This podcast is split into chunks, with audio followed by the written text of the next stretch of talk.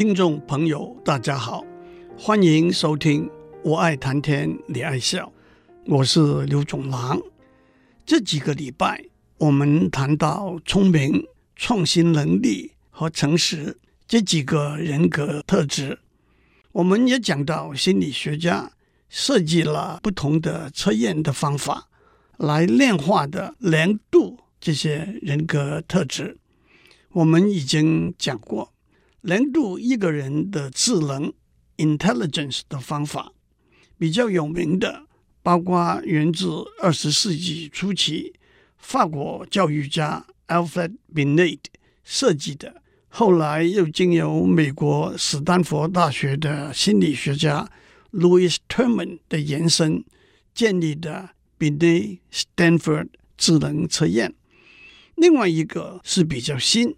而且使用率和影响力也逐渐增加的，由美国心理学家韦克斯勒在一九五五年设计，后来又经过延伸和修改的韦氏智力量表，目前已经修改到第四版。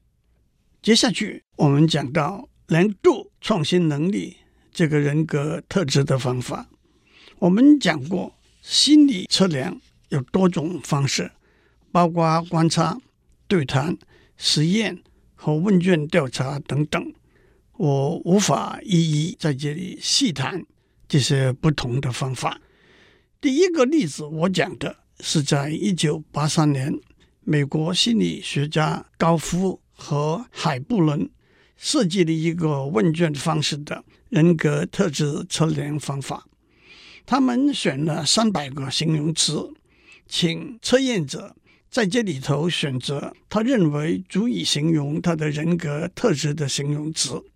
这三百个形容词就叫做形容词检核表 （Adjective Checklist）。从测验者的答案，心理学家可以经过分析，对测验者在三十七个不同的人格特质做出评估。这三十七个人格特质。包括追求成就、自控、侵略性、感情高于理智等等，其中有一个就是创意。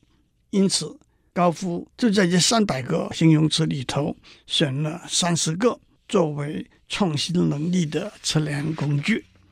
上一次我已经为大家练过这三十个形容词，包括机灵的、虚伪的、诚实的。势利的等等，在这三十个形容词里头，有十八个是正面的，表示正面的创新能力；十二个是负面的，表示负面的创新能力。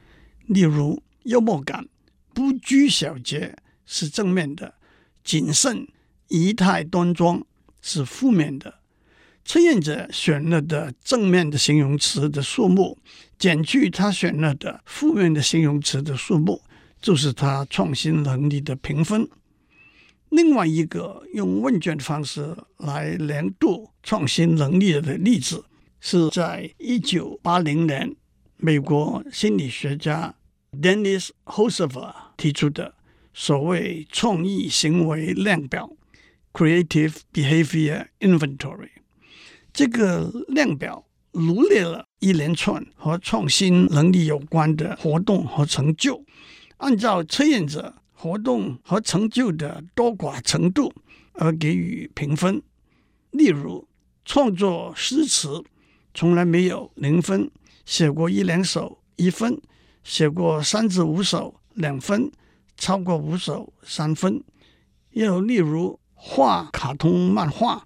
发表数学论文、参加歌唱比赛等活动，也同样以从来没有零分、一次或两次一分、三次到五次两分、超过五次三分等等。有些问卷有七十多个问题，有些有二三十个问题，把所有问题得到的分数加起来，就是测验者创新能力的评分。但是也有别的心理学家设计了不同的创意行为量表。例如，我认为解决问题最好的方法是按照逻辑逐步推理，同意 A 不一定 B 不同意 C。我很在乎别人对我的看法和想法，同意 A 不一定 B 不同意 C。有些时候我会过分热情和冲动，同意 A 不一定 B 不同意 C。我三不五时会做些违规的事情，同意 A 不一定 B 不同意 C。我努力追求成功和权力，同意 A 不一定 B 不同意 C。评分的时候，每一个问题按照 A、B、C 的答案可以得到或者是正或者是负的分数，最高正四分，最低负三分。而且不同题目的分数的分配也不尽相同，目的是避免测验者刻意的去猜题目的答案。和上面的问卷不同的是，上面的问卷的重点是活动和成就，这一个问卷的重点是态度和观点。但是相信诸位也都听得出来，这些都是从不同的角度。去量度测验者创新的能力的问题。第二个问卷的问题让我们想起上面讲过的高夫的形容词检核表。的确，有些创新能力测验的问卷分成两步，一步是创意行为量表，一步是创意形容词检核表。接下来让我讲几个不同的量度创新能力的测验。远在一八八三年，英国心理学家、统计学家高尔顿 （Francis Galton） 提出了字词联想 （word association） 这个心理测验的方法。当测验者看到一个字，他要立刻写下来他联想到的一个字。接下来，在一九三零年，瑞士有名的心理学家荣格 （Carl Jung）。更把这个方法发扬光大。举例来说，在一个测验里头，当测验者看到“猫”这个字的时候，许多人的回应会是“狗”这个字，但也有些人的回应是老鼠、黑色、宠物；也有些人的回应是牛奶、爪、咬、火炉、房间等等。又例如，对生活在华人世界的我们来说，当测验者看到“喜帖”这个词的时候，不同的人的回应包括结婚、红色、婚礼、红包、炸弹、请客、恭喜等等。特别有趣的一个回应是炸弹，许多人都会想起喜帖，也叫做红色炸弹。对一个可能有不同含义和解释的刺激。ambiguous stimulus，例如水、绿色、害怕、亲吻等等的字词，测验者的回应就往往呈现出他不自觉的心理状态。荣格设计了一共有一百个字的列表，按照测验者对这些事联想起来的字，心理学家可以分析他的内心状态。推而广之。测验里头使用的刺激并不限于字和词，例如有名的墨迹测试 （Ink Blot Test），呈现给测验者一张四不像的墨迹，请他解释：一，我看到一张脸；二，我看到一张恐怖的脸；三，我看到一朵花；四，我看到一个面具，或者另外一个四不上的墨迹，让他选择。一，我看到兔宝宝的头；二，我看到拉长的马头；三，我看到一个 X 光照片；四，我看到一个巨人张开他的口；五，我看到隧道的入口。心理学家按照测验者的答案，也可以分析他内心的心理状态。另外一个有名的例子叫做专题统觉测验 （thematic apperception test）。测验者看到几张图片，请他按照这些图片串出来一个故事。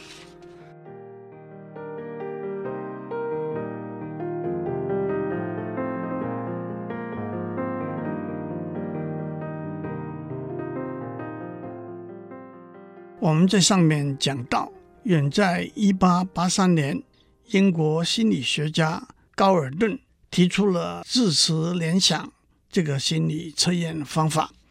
那个时候，他就认为字词联想和 IQ 是有相连的关系的。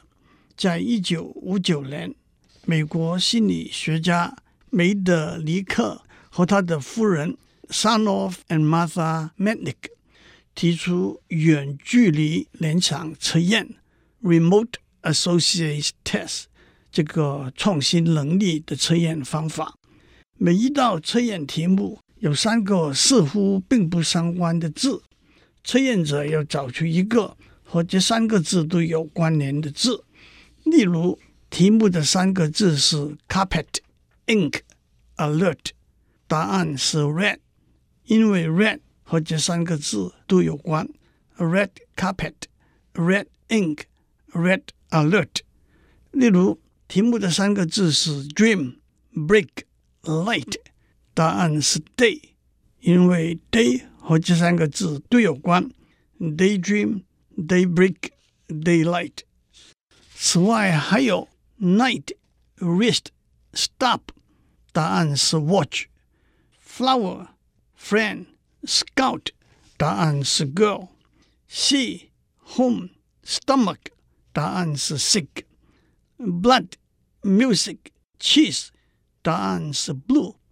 让我解释一下这道题的答案。Blue 这个字和 blood、music、cheese 这三个字都有关系。Blue blood 是指身份高贵的家族。Blue music。是指源自十九世纪美国南部的民歌、灵歌的音乐派别，Blue Music，中文或者翻成蓝调音乐，或者音译为布鲁斯，Blue Cheese，蓝乳酪。我特别用这个例子指出，远距离联想测验的题目和语言、文化、社会生活都有关系，因此。学者们也设计了中文远距量表。举个例来讲，题目的三个字是命、难、学，答案是生，因为生字和这三个字都有关联。生命、男生、学生。题目的三个字是聊、房、统，答案是治，因为寮字、房字、统治。生。天温，答案是气，因为生气，天气，气温。公红度，答案是口，这个比较困难。口供、口红、渡口。题目也可以是三个词，例如流汗、闷热、季节，答案是夏天。市场结束，夕阳，答案是黄昏。讲到字词联系，中文里头写对联就是很好的一个例子。一九三二年，清华大学新生入学考试，国文的题目由四大导师之一的陈寅恪出题，其中一题是做对子。当别人问他为什么要考对对子了，他做了一个很详尽的解释，其中一个重点就是从对对子。可以评估一个学生的学问和创意。对对子就是字词联想，一方面是名词对名词、动词对动词，另一方面却是海阔天空、创意无限。让我举一个有名的例子：上联是“天若有情天亦老”，下联是“月如无恨月长圆”。上联“天若有情天亦老”出自唐朝诗人李贺的一首诗，可是等了两百多年，才由宋朝的石曼青找到一个精彩的下联：“月如无恨月长圆，天对月有情对无恨，天亦老对月长圆。”不过在写对联的时候，因为要谨守字词联想的规则。往往每个字、每个词对得很工整，凑起来的句子却可能是一句奇怪、有趣、无厘头的话，这叫做无情对。举一个例，上联是三星白兰地，白兰地是英文 brandy 的音译。下联是五月黄梅天，三对五，星对月，白对黄，蓝对梅，地对天，都对得很工整。还有苹果脸对葡萄牙，苹果对葡萄，脸对牙。还有桃李争荣日对荷兰比利时。陈寅恪的入学考试对对子的题目。上联是孙行者，标准答案是胡适之。后来有人说祖冲之，中国古代有名的数学家，也是很好的答案。用人名对人名是个有趣的文字游戏。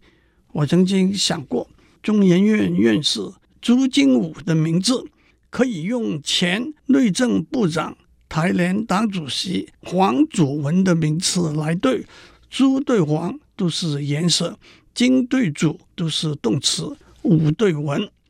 另外一个有趣的例子是陈水扁可以用麦汤圆来对，陈和麦都是动词，陈是陈述的意思，水对汤，扁对圆，工整得很。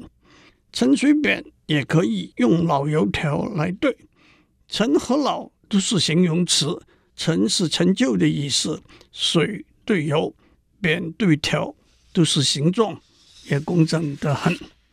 最后，让我回到几个礼拜以前，我用总经理和人力资源部的主任的对话作为开场白。人力资源部的主任向总经理推荐了一位既聪明又有创新能力的年轻人。总经理笑笑跟人力资源部主任讲。当然，我非常高兴能够找到这一位又聪明又有创新能力的年轻人，真是鱼与熊掌，两者兼得。但是，到底聪明和创意这两个人格特质彼此之间有什么关系呢？是不是聪明的人一定有创意？可不可能有创意的人是个智能平平的人呢？人力资源部主任毕恭毕敬地回答。的确，在大半世纪以来，聪明和创意这两个人格特质之间的关系，是心理测量学家们非常活跃的研究领域。但是说法纷纭，莫衷一是。总体来说，不同的心理测量研究结果支持五个不同的可能：一、创新能力是智能的一部分；二、智能是创新能力的一部分。三、智能和创新能力是各自独立的人格特质。四、智能和创新能力是一为二、二为一的人格特质。五、智能和创新的能力有各自独立，也有重叠的地方。让我只举两个例子。第一，有许多实验的结果指出，智能和创新能力之间的关联相当薄弱，它们之间的相关系数 （correlation coefficient） 只是在零点一到零点三之间。在统计学里头，相关系数是用来量度两个变数变动的时候相互之间的关联，它的数值在正一和负一之间。当一个变数增大，另一个变数线性的随着增大，它们之间的相关系数是正一。当一个变数增大，另一个变数线性的随着减小，它们之间的相关系数是负一。因此，当我们说智能和创新的能力之间的相关系数是在零点一到零点三之间，那就是表示智能高，创新的能力也高。但关系并不显著，智能低，创新的能力也低，但是关系也不显著。有一个古老但是重要的实验，心理学家找了一百五十一个五年级的学生，让他们经过两组测验，一组有五个创新能力的测验，另外一组有十个智能和学业成就的测验。这些学生在这五个创新能力测验的结果的相关系数平均是零点四一。他们在这十个智能跟学业成就的测验的结果的相关系数是零点五一，表示这两组测验对他们的创新能力和智能和学业成就的连度是相当可靠的。可是，创新能力测验的结果和学业成就测验的结果之间的相关系数竟然只低到零点零九。套一句成语说。按照这个结果，创新能力和智能及学业成就两者风马牛不相及。第二，有一个叫做 threshold hypothesis 门槛的假设的理论。这个理论说，高度的智能是高度的创新能力的必要条件，而高度的智能通常以 IQ 等于一百二十为门槛。换句话说，一个人在 IQ 大于一百二十以上，他才可能有高度的创新能力。就直觉而言，这个说法好像说得通。不过，一方面没有足够的实验结果来支持这个假设，而且为什么以 IQ 等于一百二十作为门槛，也缺乏足够的实验结果来支持。